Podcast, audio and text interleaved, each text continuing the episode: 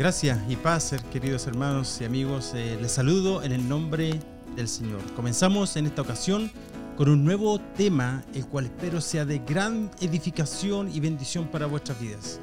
Este tema ya lo hemos tocado brevemente cuando compartimos el Salmo 119, pero en esta ocasión nos estaremos sumergiendo un poco más debido a que es de vital importancia para aquellos que nos hacemos llamar cristianos fue el teólogo canadiense J. E. Packer, quien dijo, la raíz de buena parte de la debilidad de la iglesia en la actualidad se debe a la ignorancia sobre Dios.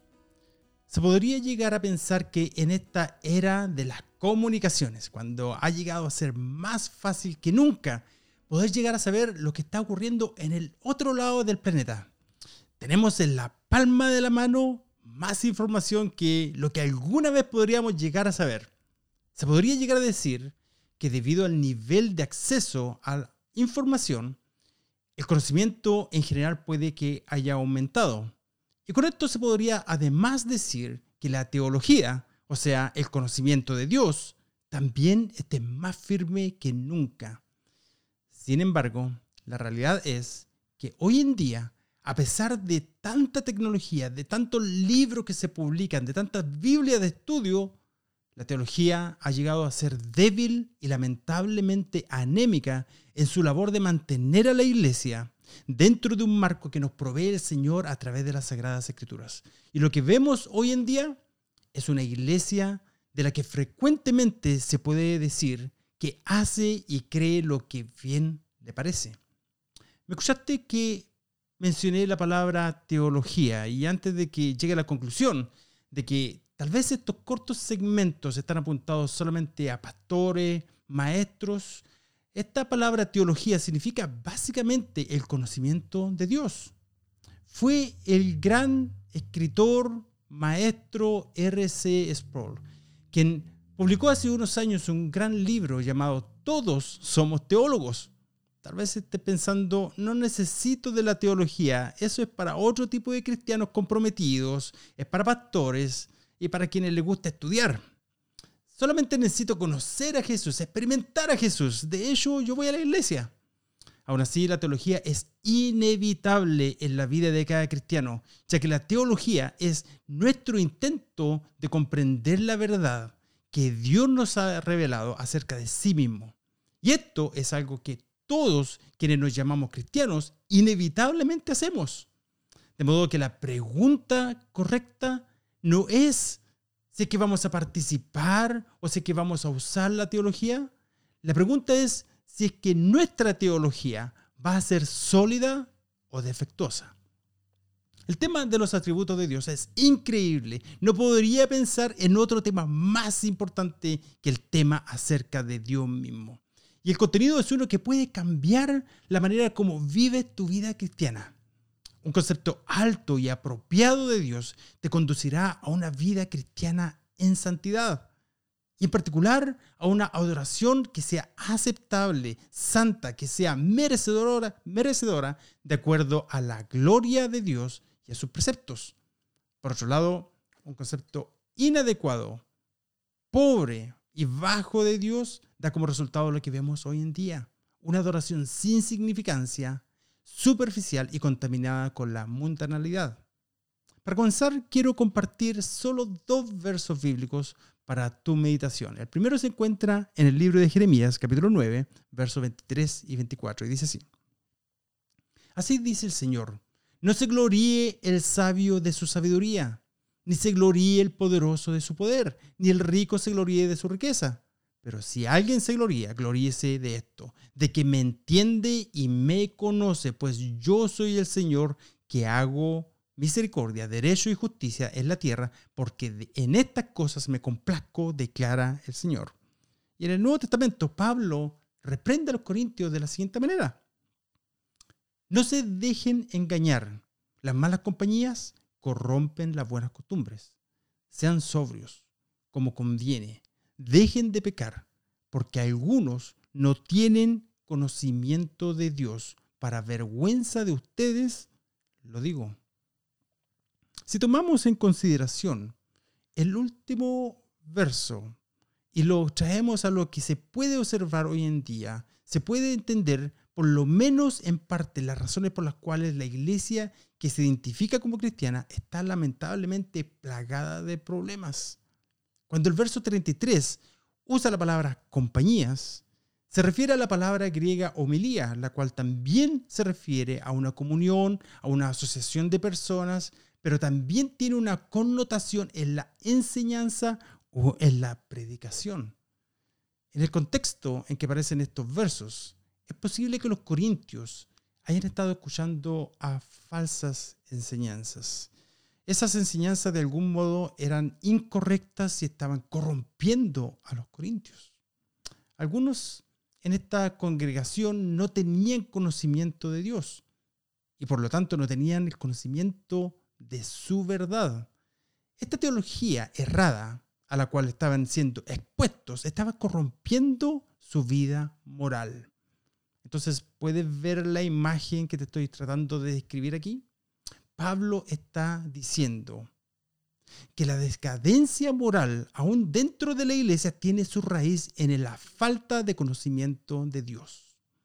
Conscientemente o inconscientemente, cada uno de nosotros vivimos de acuerdo a nuestro entendimiento básico de quién es Dios. Es nuestro conocimiento de Dios lo que en última instancia determina, define y dirige todo lo que ocurre en nuestras vidas. Nuestras vidas son en última instancia el desbordamiento de lo que hay en nuestras mentes cuando pensamos acerca de Dios. Nuestro conocimiento de Dios determina el cómo vemos el mundo a nuestro alrededor. Le da forma a lo que creemos, a nuestra adoración, a la manera que vivimos, a cómo actuamos, cómo nos sentimos, cómo servimos, cómo invertimos nuestro tiempo, cómo invertimos nuestros recursos. Nuestro conocimiento de Dios le dará también forma a cómo moriremos. No hay nada de mayor importancia ni de mayor altura que nuestro conocimiento de Dios. No en vano, el profeta Oseas nos dice, conozcamos pues, esforcémonos por conocer al Señor. Dios, querido hermano, amigo, es la piedra angular de nuestras vidas. Y por lo tanto, es nuestra referencia a la cual todo debe alinearse. A medida que avanzamos con estas enseñanzas, te vas a dar cuenta del por qué es un error pensar que Dios se debe alinear a nuestras vidas, a nuestras circunstancias o de acuerdo al tiempo que estamos viviendo. Somos nosotros los que debemos alinearlos con el Dios vivo. Pero ¿a qué me refiero con los atributos de Dios? Los atributos de Dios son cualidades que pertenecen a Dios. Hablan del carácter divino de Dios, de su naturaleza, de sus perfecciones, de su esencia. Para conocer a alguien, debemos saber cómo es esa persona. Podemos conocer a alguien, pero en ese espectro de conocimiento puede ir desde un aspecto muy superficial, por un lado, hasta un conocimiento profundo, cercano e íntimo del mismo modo sucede con Dios. Al momento de que Dios nos salvó, recién entramos en el conocimiento de Dios. Pero ni nuestra vida cristiana, ni nuestro conocimiento de Dios se suponía que debía terminar allí. La voluntad de Dios para sus hijos es crecer en gracia y en el conocimiento de Jesucristo. Que nos esforcemos por conocer a Dios. Mi oración es que Dios ensanche vuestras mentes, vuestros corazones, vuestro entendimiento. Que esta serie de enseñanzas les provoque tener una conversación con vuestros amigos, con tus maestros, con tus pastores, a que te esfuerces y busques. Tal vez que consigas un libro para aprender aún más, porque solo estaremos eh, tocando la superficie en esta serie. Porque jamás realmente podríamos llegar a conocer todo lo que se puede aprender o conocer acerca de Dios. Que estas enseñanzas te lleven a una autoexaminación. En última instancia, a una decisión con respecto a tu vida cristiana. En el trayecto de esta serie estaremos compartiendo eh, los siguientes atributos de Dios. Número uno, la aceidad de Dios. Probablemente no has escuchado esta palabra antes. Se trata de que Dios es un ser infinito, independiente, autosuficiente y autoexistente. Todos dependemos de Dios y Dios no depende de nadie. Número dos, la omnisciencia y sabiduría de Dios. La sabiduría es parte integral del carácter de Dios, es una de sus perfecciones y se manifiesta en el trato de su pueblo y en el cumplimiento de sus propósitos. Dios aplica su sabiduría para lograr sus propósitos de una manera que le dé más gloria a Él mismo. Número tres, la inmutabilidad de Dios. Dios es eterno, su vida, su carácter moral no cambian, su palabra permanece para siempre, su manera de obrar, sus principios, propósitos y juicios no cambian. Él es inmutable.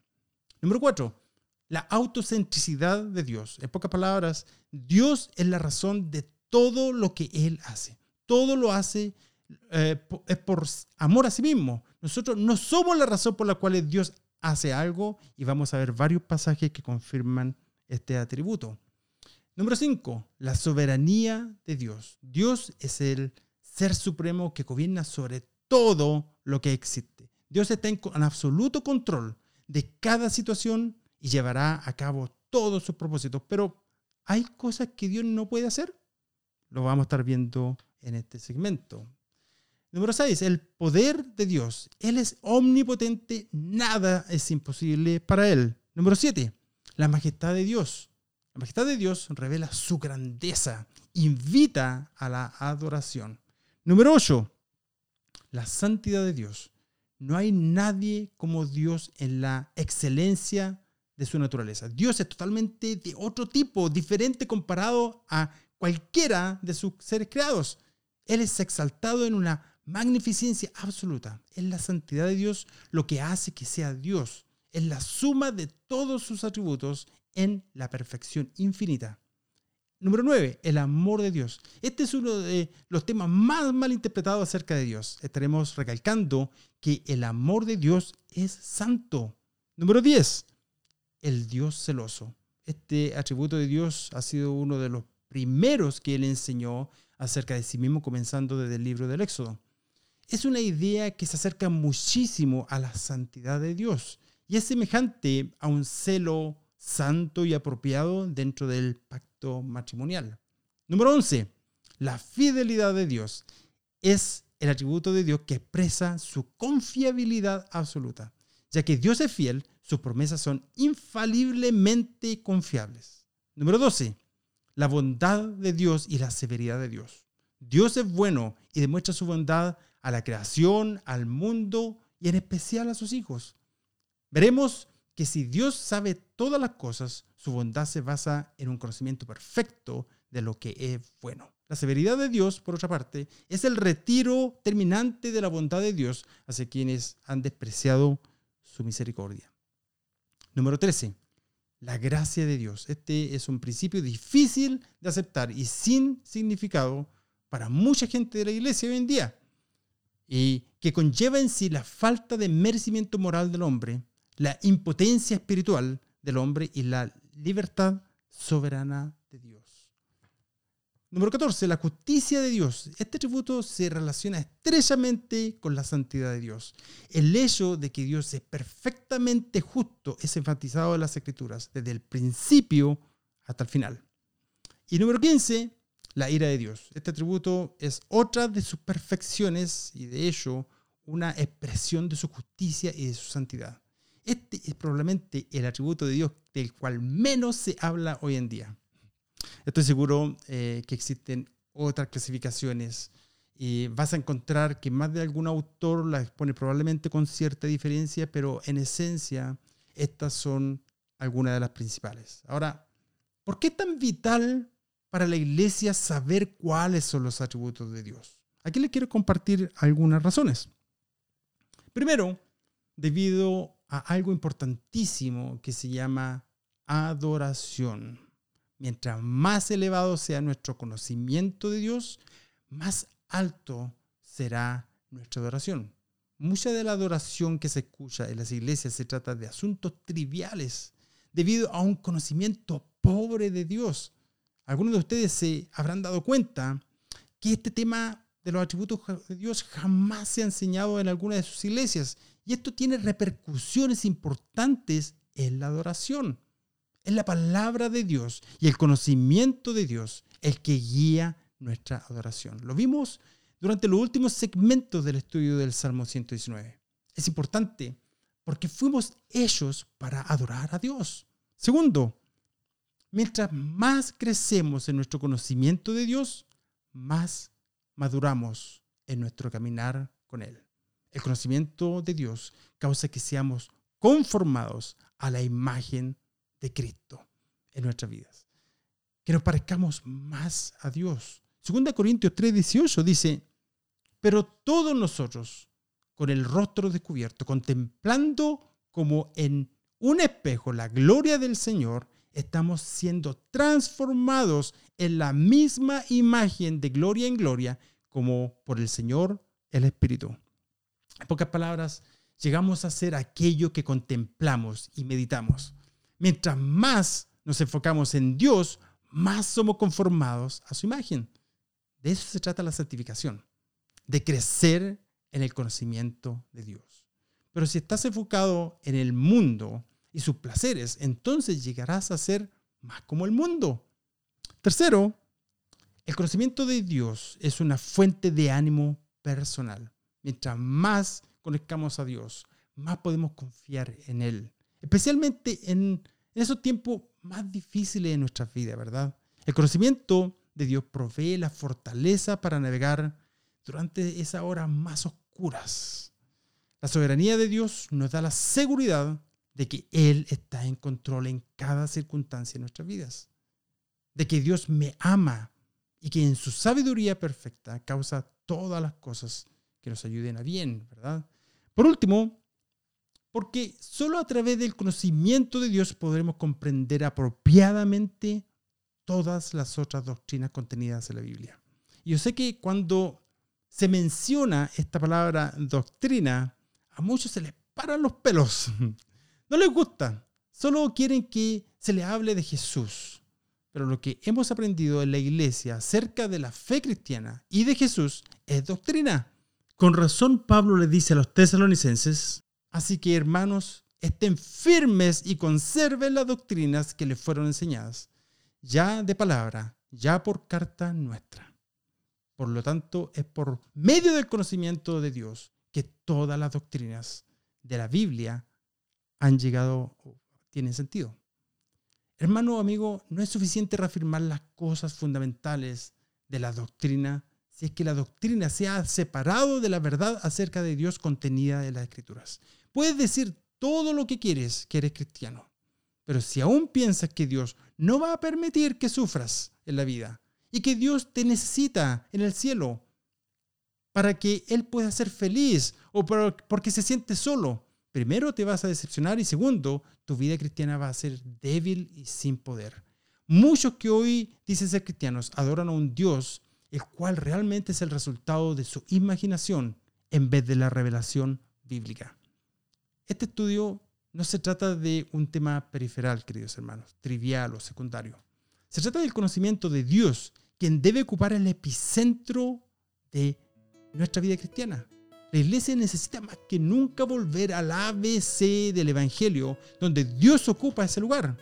El estudio del conocimiento de Dios de sus atributos es fundamental para movernos en esa dirección. El Señor Jesús mismo dijo reciente, y esta es la vida eterna, que te conozcan a ti, el único Dios verdadero, y a Jesucristo a quien has enviado. Entonces, les invito a acompañarme en este nuevo desafío. Te animo a suscribirte y a darle un me gusta.